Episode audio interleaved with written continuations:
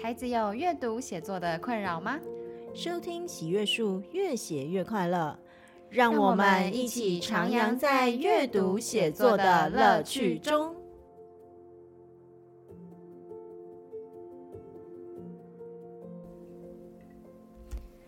大家好，欢迎来到我们喜悦树越写越快乐，我是梁红英老师。在上一集中，我和中峰老师讨论到，在 AI 时代的阅读学习里，我们每个人的生活经验、身体五感、心理感受和人类大脑的学习机能，将会是我们超越 AI 的一些重要关键。而孩子们呢，也必须要透过生活经验以及阅读，去累积很丰富的背景知识，才能够帮自己打造出一颗黄金大脑。那接下来这一集，我们即将分享这些 AI 科技可能以怎样的方式辅助，或者是改变我们现在的学习方式，也请大家继续收听。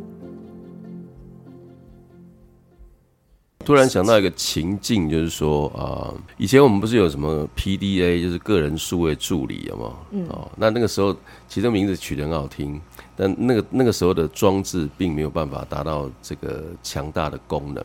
嗯，那现在的 ChatGPT 我觉得就可以。嗯，哦，那个情境就是啊，一个小学六年级的学生，嗯，正在阅读一本老师指定的课外读物。是。那他读了读了读到一个阶段的时候，他突然在他自己的脑袋里面打了一个结。嗯。哦，有一个这个故事的情境呢，作者的写法把这个故事的内内容的陈述，让这个孩子搞不太清楚。嗯。他就把这个文章呢。丢到 ChatGPT，嗯，然后问他说：“哎，请问这这段如何解释？”嗯嗯，嗯，我觉得对于一个做教学的老师来说，嗯，也许这样的工具会是我们是会是有帮助的，帮助，因为孩子可以先预习，嗯，或者是说做复习，嗯，都很好，嗯，但他不会在这么短的时间内取代所有的老师啦，是。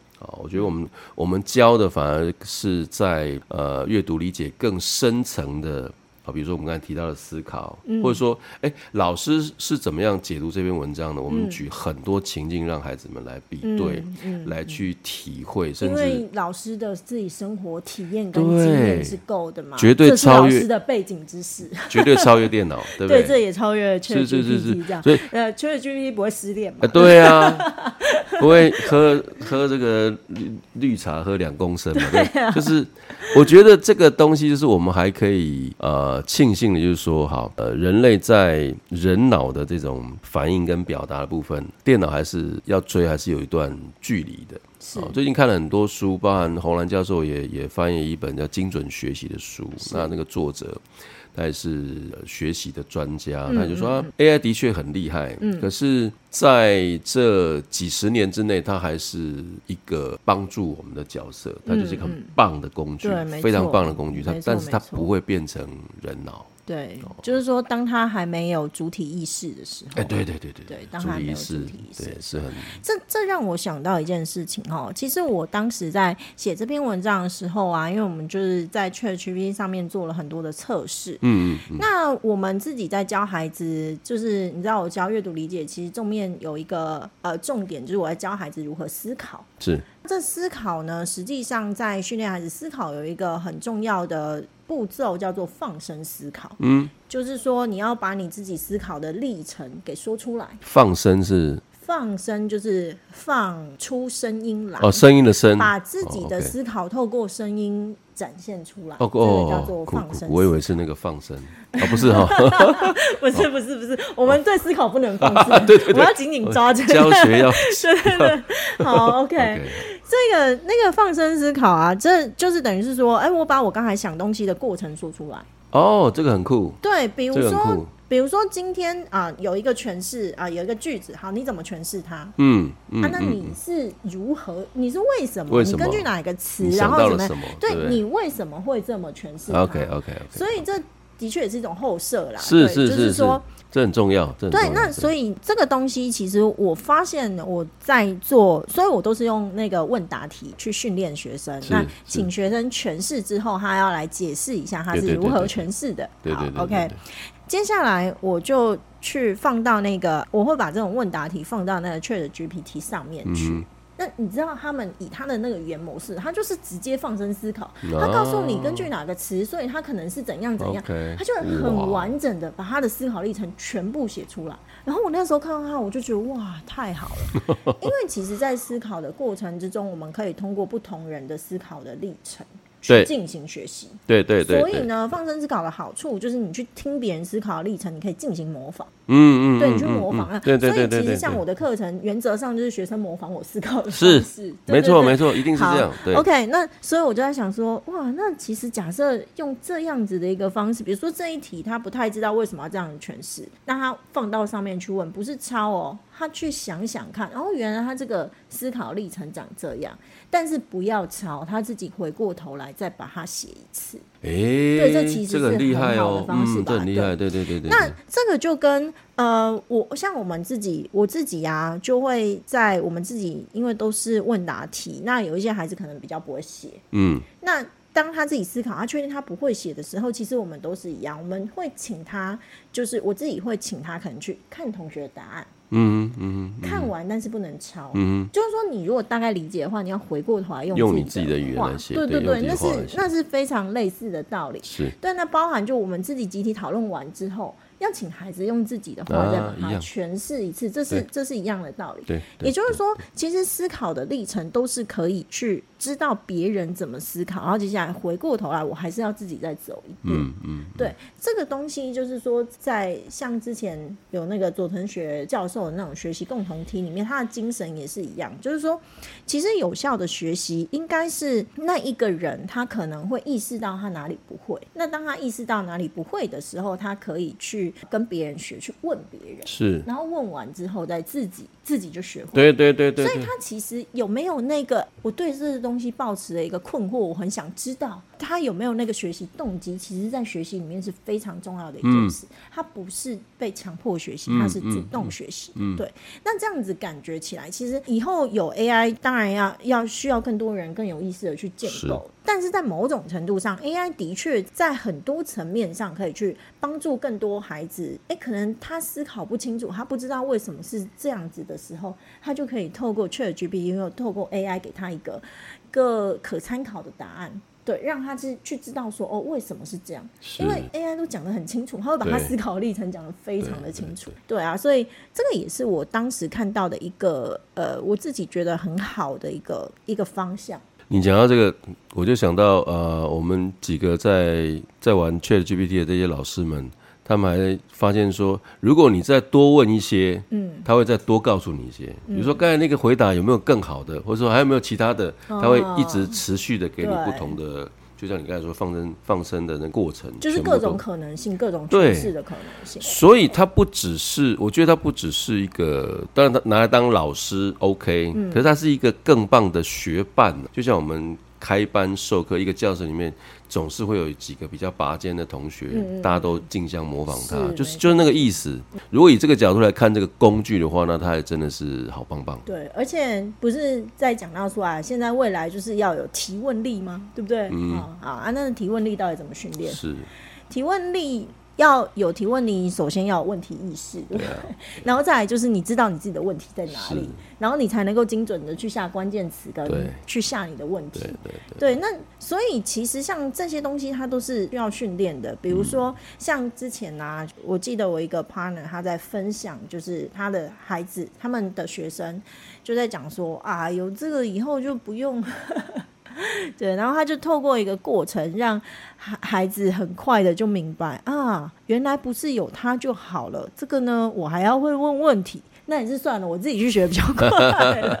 这就跟当初 Google 把雅虎打败的那个那个当时，嗯，很多人也在都在比。那我们在讲就啊，这就是查字典比赛嘛，就是说很多人下关键字他下的比较准，嗯，他可能一下子就找到精准的答案。是，很多人就问一个大灾问，然后嘣嘣网页跑出来一堆，你也你也抓不到什么是重点，对对对，意思是一样的。所以提问力，我觉得就是还是要理解啦。对。因为其实我后来只要我到外面去跟大家讲很多演习或演讲的时候，我都会跟大家讲说：你们知道在整个阅读理解能力的训练里面最重要的是什么？最重要的叫做聚焦，嗯嗯，就是聚焦思考的能力。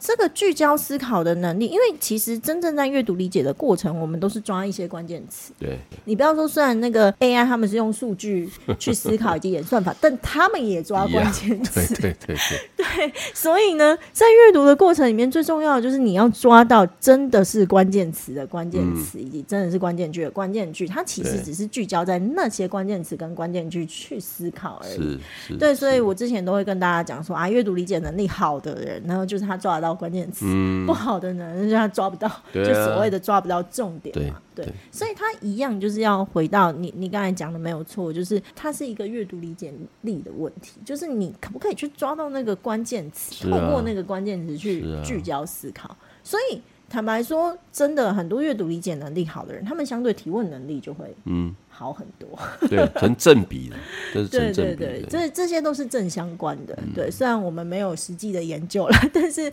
这么长时间，你看我们接触多少学生，对，那些都是我们的母数的。对，对，看过那么多的学生，所以都会知道这中间的一个关联。没错，哪一个部分比较对他们来说比较困难，哪一部分可以训练，哪一部分是其实很简单的，应该要立刻就上手的。我觉得这个可以分辨得出来。嗯、所以其实。也会很期待说，哎，未来啊，这个呃有 AI 的这一些科技，他们可以去协助孩子去训练孩子的阅读理解能力。那当然啦、啊，就是说对于背景知识的这个部分的奠基也会变得容易的多，嗯、对，因为其实可以用各种影像啊，或者是什么东西啊去输出。你知道，就是假设你就可以要求他，请用十岁的孩子能够理解，对对对对去解释。但是说真的，我觉得那个很多他们写出来的，我觉得还是没有像。未来而上那种杂志还要来的优秀。我觉得我们真的要感谢这些出版业者哦，他们真的很用心。我觉得他们也正在做很重要的教育的工作。是是，他们那样的一个素材，他们那样的一个编辑，才是才是真的对孩子有帮助的做法啦。嗯，那学校当然也不是不对，学校因为学校有学校的压力，学校有学校的进程的目标，所以学校也无可厚非，老师也无可厚非。但是相辅相成，对，相辅相成，这个就是因为其实我也就是有康跟康。轩合作嘛，嗯、对，那所以其实我知道教科书商在编纂这个教材的思维逻辑跟一般书籍其实也是长得不太一样，是对，没错，所以我觉得这是可以相辅相成的。所以第一个当然就回到说，阅、嗯、读还是从平常的那种文本去进行累积，或者是从生活去进行累积，对，这个生活实感真的很重要。嗯、对，这个是绝对是 AI 没有办法取代的人类。当然。第二点，那个抓重点的那种理解力跟思考力，对，嗯、你能不能够？因为其实我后来发现很多孩子，你说他为什么都不讲话？你问他问你为什么他不讲话？因为可能你知道，这时候他脑袋在跑，他脑袋在跑，有可能是哎、欸，他真的有一个清晰的东西，但有可能是一片空白，不是他不知道要怎么跑啊。所以其实像我现在的那种阅读理解课，简单来说就是我在教他怎么思考。带他走过一个思考的历程，你的心智图也是这样吗？完全没错，真的。对啊，我的心智图其实就不适合那些鬼灵精怪，或是就是学习能力特别好的那种。属于百分之二十的精英的孩子，为什么？因为对他们来说，这样的一个方式，他们就习以为常了。习以，你是说他们其实本来就也已经是这样子？他们要不就是读了很多书的那种小小呃小科学家，要不就是那种对万物都产生好奇的，所以他大脑里面自己有自成一个架构了。嗯嗯嗯。再来就是呃理解力很好的，有些人天生就理解力好，也不知道为什么。OK，天分天分天分天分天分。撇开这些优秀的孩子来说，一般的孩子。还真的是不知道怎么思考，对啊。所以红你红你说的完全没错。那我们的存在就是要帮助他，给他一些要搭一些音架啦，给他一点架构啦，嗯、开一些路给他走。等到他走顺了，嗯、他自己慢慢慢慢会开了，会自己形成架构了，再放手给他自己做。嗯，我觉得那个教的方式。不同的孩子真的要用不同的方法，这个也是体制内外可以合作的最大的原因。绝大多数说真的，百分之八十的是很需要这样子一步一步循序渐进的引导，而这中间我们专业的说法叫做音架。对对对，其实是很重要。像心智图，它等于是带着孩子一步一步的把那个音架给架构起来，对对对对，然后去做一个知识的同整。是啊，不然同整就两个字，到底要怎么同整？你总是要有一个结构，或有一些方法，或者一些。脉络嘛，对不对？所以其实这是未来我们在说，像我们这些老师说真的不可取代，而且越来越重要的地方就在这里。嗯嗯。我觉得未来就是老师这个这个角色不应该是一个知识的填充者，应该说现在大家也都在转型，就是说我们其实是一个引导者，嗯，对，是教孩子要怎么样去学习。而不是说只是把东西塞给他，然后硬逼他去吸收下来之后，用一个考试跟他讲说你学不会，你这样不对。你就说这个东西其实说真的，尤其在 AI 来以后，我觉得会被大量的挑战。没错，所以我相信，其实假设一刚开始就会学习的孩子，对于 AI 这种东西，他也不会说真的非得要依赖哦，就是看到他就抄。哦，就是因为他们如果知道要怎么学的话，人是会有想学的本能。对对对，对，对人的本能是想学。说真的，嗯，我一直觉得人的学习胃口为什么会坏掉，那其实也是后天形成的，你知道吗？用一个制度，然后让孩子丧失自己对自己学习的自信，嗯，然后接下来后面东西，比如说你看，假设尤其在标准答案。什么东西都有一个标准答案，一定四个选项只有一个对，其他都错的时候，这个这个真的是、欸，那真的是完全陷入一个二元。你不让孩子去做更多元的思考，但他就只需要等一个标准答案就好了。对啊，OK，我就等一个标准答案，但反正我怎么讲都不会有老师你的标准，所以你给我就好了。于是他就等答案，对不对？把知识压扁成一个二次元。对对对，然后看到 ChatGPT 上面给的答案就太好，我就照抄。对啊，因为那是标准答案。糟糕。是是，所以他我自己觉得那是一个本质上的一个问题。真的。一定要让孩子们认清什么才是真正的学习了。是是、啊，我突然有一个突发奇想，就是说未来，因为你看哦，知识越来越来越廉价，对不对？嗯、它这么它这么不要说便宜，它根本免费哈。然后它这么的、嗯、这么的对啊，你看像我们这么多的 know how 免费录 podcast 给大家，对不对？有多哎、欸、对哈，应该将将来应该收费。这么这么优秀的内容，我的意思说，将来会不会有发展成另外一种教育体制？就是说，好，其实你你那些基本的。呃，这个尝试，比如说小学的程度学完了之后，嗯，孩子们就去各自学自己想学的东西，嗯，也就是说，国中高中生他们不要再去学什么理化啦，或是数学啦，或是讨厌这种东西的人就。不要再去学国文跟英文，那你就专注在自己想要专注的领域里面去。其实对于教育的一个体制来说，当然都有非常多的讨论空间。对啊，那我觉得台湾的环境说真的非常好，嗯，就是给大家很足够的这个空间去做自己想要的实验跟教育。自学，到底怎么样是最好的？这当然没有定论，没有标准答案，绝对没有标准答案。那我自己是觉得，就是自己就一个已经。呃，在教育里面这么久的一个一个老师，算资深老师，嗯，对对，资深老师对来说的话，我自己觉得，无论是什么啦，我觉得孩子的基本学历。是重要的，嗯嗯嗯，同意。那那个基本学，呃，像我们这个阅读哈，这种就叫基本学历，非常基本，OK，好吗？对对对。一个是基本学历，那当然第二个就是自己的学习动机，嗯嗯，对。那在一零八课纲底下，它其实强调的也是这两点，所以一零八课纲很强调自主学习，嗯，对。那到底是什么时候呢？我觉得基本学历的累积，至最最起码至少可能到国中阶段是比较。OK 的，可是我们回过头来还是可以去想一下，那到底那一些孩子一定要学习的基本学历是哪些？啊，对对对对。再其次就是要用什么方式去学习？嗯。再来第三个我要讲的就是一个大重点，就是评量方式。讲的太好了。我我自己觉得评量方式一定要做很大的一个改进。嗯，我先说，我其实在我自己踏入阅读，我们做喜阅树以来，从来没有出现过选择题。嗯，你知道外面教科书上就是要给我，只要是要给我叫，其实他们叫我出问答题，我都可以；他们叫我出选择题，我就不要。你知道选择题的逻辑哈，基本上就是你要找对跟找错的。对啊。然后，然后接下来就是让孩子看可不可以。去根据标准答案选出错的最、哦、对的答案来这样子，那有的时候还会要他们选错的答案这样子。OK，好。可是我觉得，比如说我在训练孩子的时候，我都会觉得，嗯，我都跟大家讲说，你为什么用问答题会最直接？因为当孩子要回答那个问答题的时候，他必须直接找到提取那些关键讯息。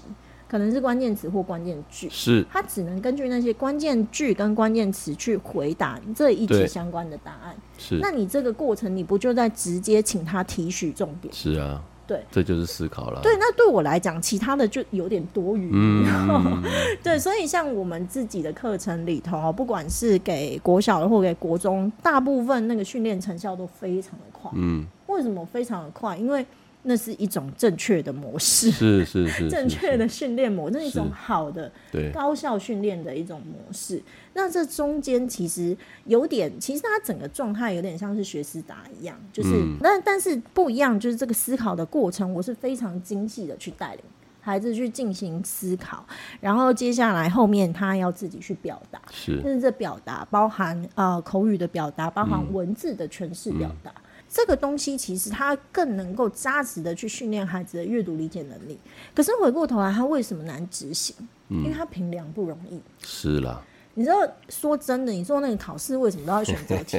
很简单，它好改，它真的就是评量。对啊，我身为一个老师，我很清楚那个读卡机。下去，你知道，飞过去，然后一个班的成绩就出来了。这就是工业时代所发展出来的一个流程，嗯对啊，形态嘛，对不对？可是这真的是适合于人类吗？尤其是现在在少子化的过程里头。真的就是应该越来越精致，是、啊。我觉得整个教学教育应该越来越精致化。对，那那个精致化包含在评量方面的一个精致化。嗯，嗯，所以现在很多那种多元评量其实已经打开很多了啦。只是我觉得这种多元评量，就是你知道，它还是应该要放在就是平常的那种考卷之中。我会希望问答题的这个形式可以越来越多。是。那你看现在在大考之中有问答题的，大概到学测才会有。对。哎、欸，其实。其实那很晚哎、欸，一个 孩子到那个时候来不及通，那那时候才要去加强，通常都已经来不及了。那我们都从国小开始做，那个落差可以有多大？那再其次，另外一个，所以其实我自己觉得吧，我很看好 AI，还有一个可能性，就是说 AI 的系统的介入会让会让问答题的评量也变得容易许多。完全同意，完全同意，因为他他至少一个是一个成熟的模组了嘛，对对对对一个 module 在那里。对对对对，然后所以其实假设有一些专家团队啊，可以去协助说，哎、欸，假设未来说这种问答题要考的时候，嗯嗯、可以用什么样的方式去协助 AI 去 train 它，然后让他会批阅，未来这个批阅也容易得多。那在学习上面，其实应该要有更多那种好的问答题的介入，让孩子开始用简答去思考。嗯，对，就是不能让选择题是一个大宗。说真的，选择题是大宗，它的诠释对孩子的那个诠释能力，尤其是写作能力，哎、欸，很没有帮助的。选择题真的是小朋友独立思考的杀手。对。没错，小朋友独立思考呢。那所以其实这个也是我自己内心的一点期许，就是很期许，就是未来我我相信这一定是一个我自己评估在十年内会逐渐，因为其实台湾我有看到台湾现在已经有类似的系统出现，不断在发展。是对，那我相信国教院他们针对这些评量系统也都花了很大的心思下去。那包含我，其实我这十年我很想要念个就是硕博士，其实我就是想要。想要去研究这一件事情，就是说如何可以用更好的评量系统去协助孩子对于整个阅读理解能力的一个发展，这其实是蛮重要一件事。嗯、以前真的没有办法，但现在有了 AI，对整个你你说你说 AI 来帮助评量这个事情，你讲讲的这个，你开的这个这个门太好了。我突然联想到哦，我喜欢看科幻片嘛，嗯，那我们的人类未来世界有很多太空船，船上都有一个一个这个。一套人工智慧的电脑。是。哦，那我记得他们都有个代号的，比如说我记得有一有一艘太空船的这个人人工智慧系统，它的代号就叫 Mother，嗯，哦，所以这个舰上的所有组员，包含舰长，嗯。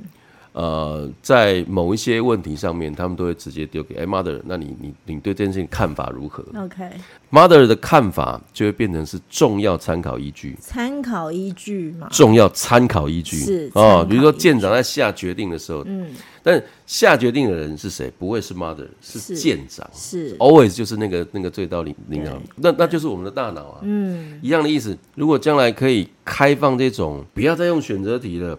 通通都用问答题或是申论题来，嗯、或者写报告来完成你的作业，嗯、完成你对学习的评量的话，反正我们有强大的工具在最背后做后盾，嗯嗯嗯、就不再会失去所谓的评判的标准了。是，我觉得这个太棒了，我觉得这个真的太棒了，因为我为什么？这么用力的推心智图，就是希望孩子们在小学这个阶段，至少在五六年级，你真的要能够有你独立思考的能力。嗯，开始啦，起码知道要，可是要怎么独立思考，它需要方式哎。对，不是在那边你给我独立思考，他就突然就知道要怎么独立思考。所以前面的一二三四年级也是一个重要的阶段呢。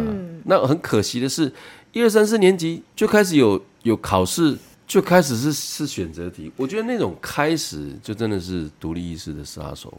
对，你刚才讲的没错，很多学生就是为了考选择题而去学习的。嗯、那他他们他们研究考试的方法，就叫什么删去法啦，什么什么什么一堆的那种奇奇怪怪的，因为考试而衍生出来的那种那种那种概念，我就觉得这跟你的学习一点关联都没有。你你知道这这个东西很有趣，就是说像我自己本身啊、呃，我在推阅读策略的系统，会跟很多的讲师长得不太一样。嗯，那尤其是摘要重点，那过去传统啊，我也有学过，就是那个摘要重点。方式就是删去那个讯息，然后、哦、对，那我那个时候看了这个删去讯息，我就一头雾水。我想说。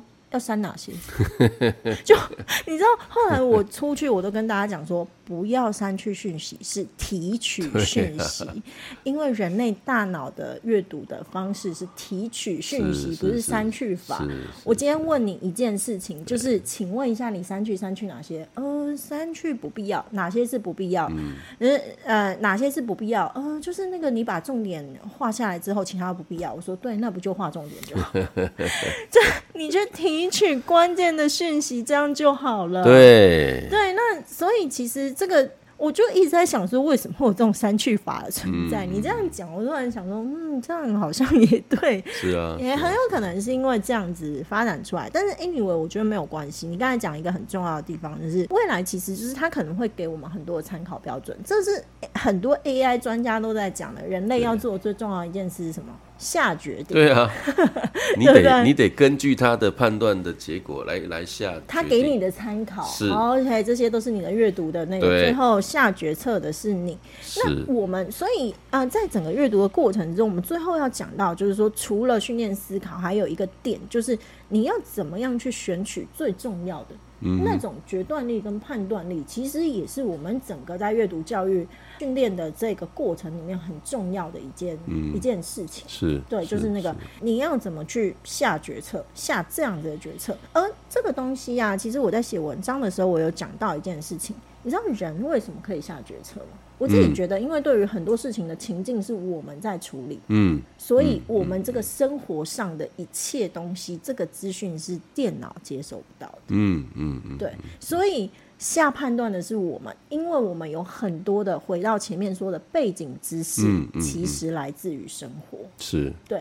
你看我们今天啊，对于很多东西下的判断标准都比孩子还要准确，对，为什么？因为我们的经验够啊，对对对，生活 生活经验够嘛，你也撞了一百次墙，你就知道说那里有墙不要撞，对对对对，对不对？那孩子他这个生活经验不够的时候，他。就没有办法，所以很多时候，你知道那个下对决定跟下错决定的差别在于那个经验够不够。没错。而这个经验怎么累积？是经验其实都从生活的实感上面去做累积，它又会回到一个背景知识的层次来。嗯哼。对，那可是所以还是会回到说人的那个真的不要只是堆叠那一些知识性的东西，嗯、那种生活上的经验啊、各种啊，这都非常的重要，让要让孩子有更多的生活体验，是非常重要。不要只是关在家里看书了，偶尔要出去玩。对啊，所有的知识不都来自于生活吗？是。结果我们到时候，哎，这有点像那个小王子。对对对对对对。有一个地理，对对对对地理学家。没错没错。哇，我就是整天在那边看地图，然后都不想出去走，这样。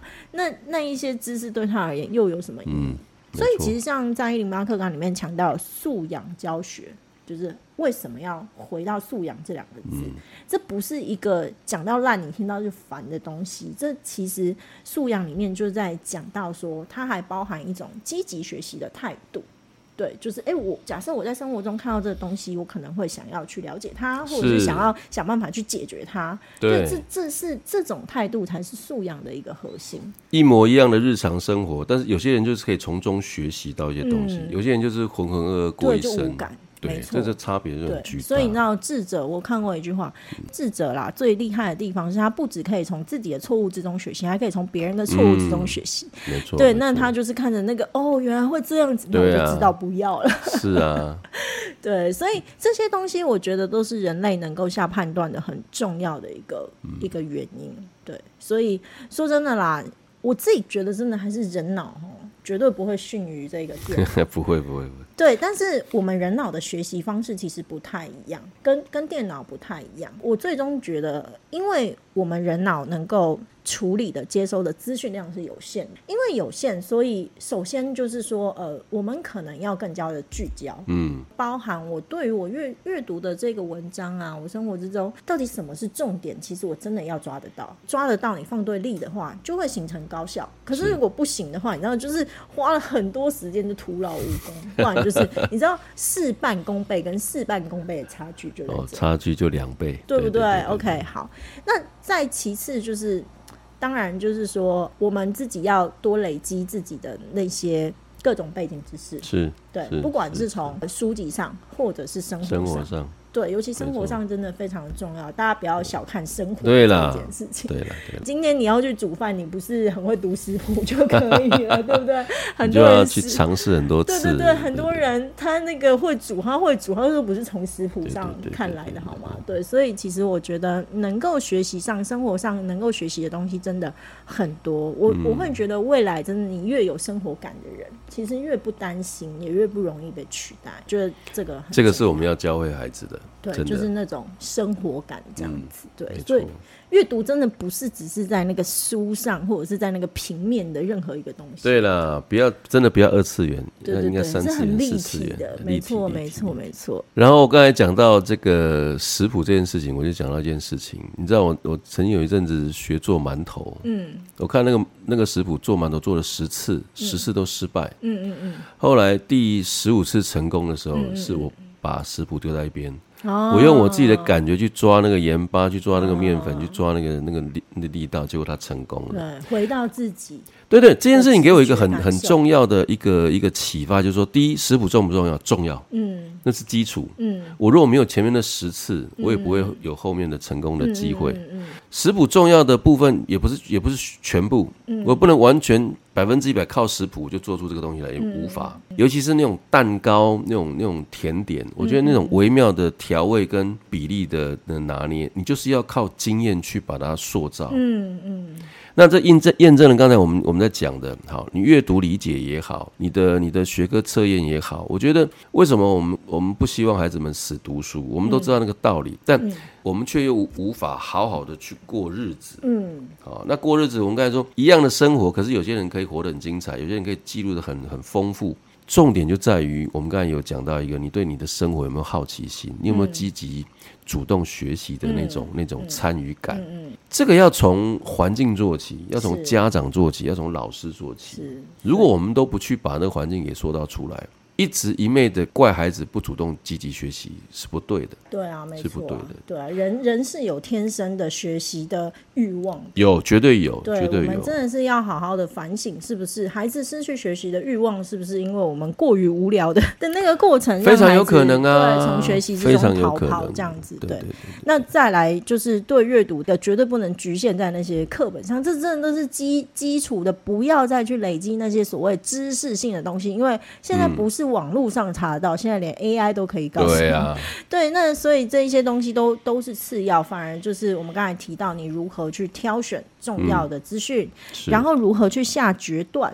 对这个东西，其实还是孩子要去累积的一些基础的能力，那才能够真的进到所谓未来的人机写作的时代。对，那不然说真的，如果你没有那个独立自主的能力，你要怎么样去驾驭这种？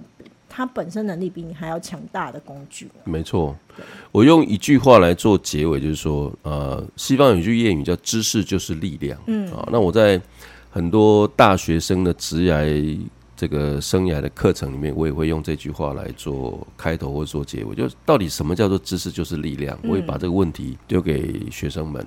当然，大家会开始去七嘴八舌的这个讨论跟思考。是。那最后，最终，知识就是力量的一个主轴，就是说，我们拥有这些知识，嗯，可以帮助我们做好选择。嗯，做好选择。做好选择。有这些知识，我们才可以做好选择。嗯。啊，举。这个前阵子台湾全世界都有地震这件事情，然后你有防灾知识的人，他的存活率可高一点。嗯，你去问机器人，他说啊，这个存活率高一点。嗯，没有防灾知识的人，就只能听天由命。嗯，这个两个是有有些时候是有巨大的差别的。OK，啊，所以知识就是力量。那知识不是只有书本里的知识，还有包含背景知识、生活知识、生活经验等等之类。对，所以我们其实最后也强调了，就是说，其实。我自己觉得，人类本身人脑其实是非常非常强大的电脑。嗯，你知道，电脑学习它要塞海量的资讯给它，可是人类它可以演绎，它可以触类旁通。没错，对，它可以只要少数这个这个几个，它就可以去学到那个东西。所以，其实人脑的学习速度是比电脑还要好很多，还要快很多。但是问题是，你要好好去运用它。对对对对对 对。当你把它尘封的话，给你再好的工具都没有用。是。对，那所以我们到底要如何学习？我觉得到 AI 时代来了，嗯、大家要更加去思考，包含呃学习的本质、教育的本质是什么？对，对，就是这些东西要更加谨慎的思考清楚。否则，你知道，如果都没有训练好的话，那真的是未来就是唉，嗯，会更加的辛苦吧。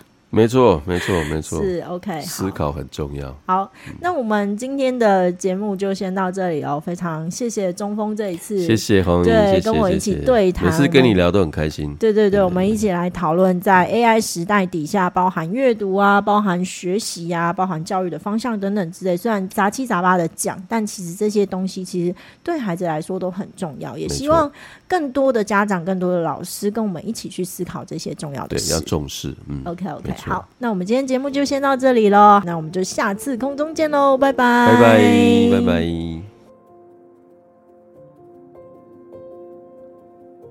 本节目由喜悦树制播，喜悦树是一个专门提供中小学生阅读写作课程的单位。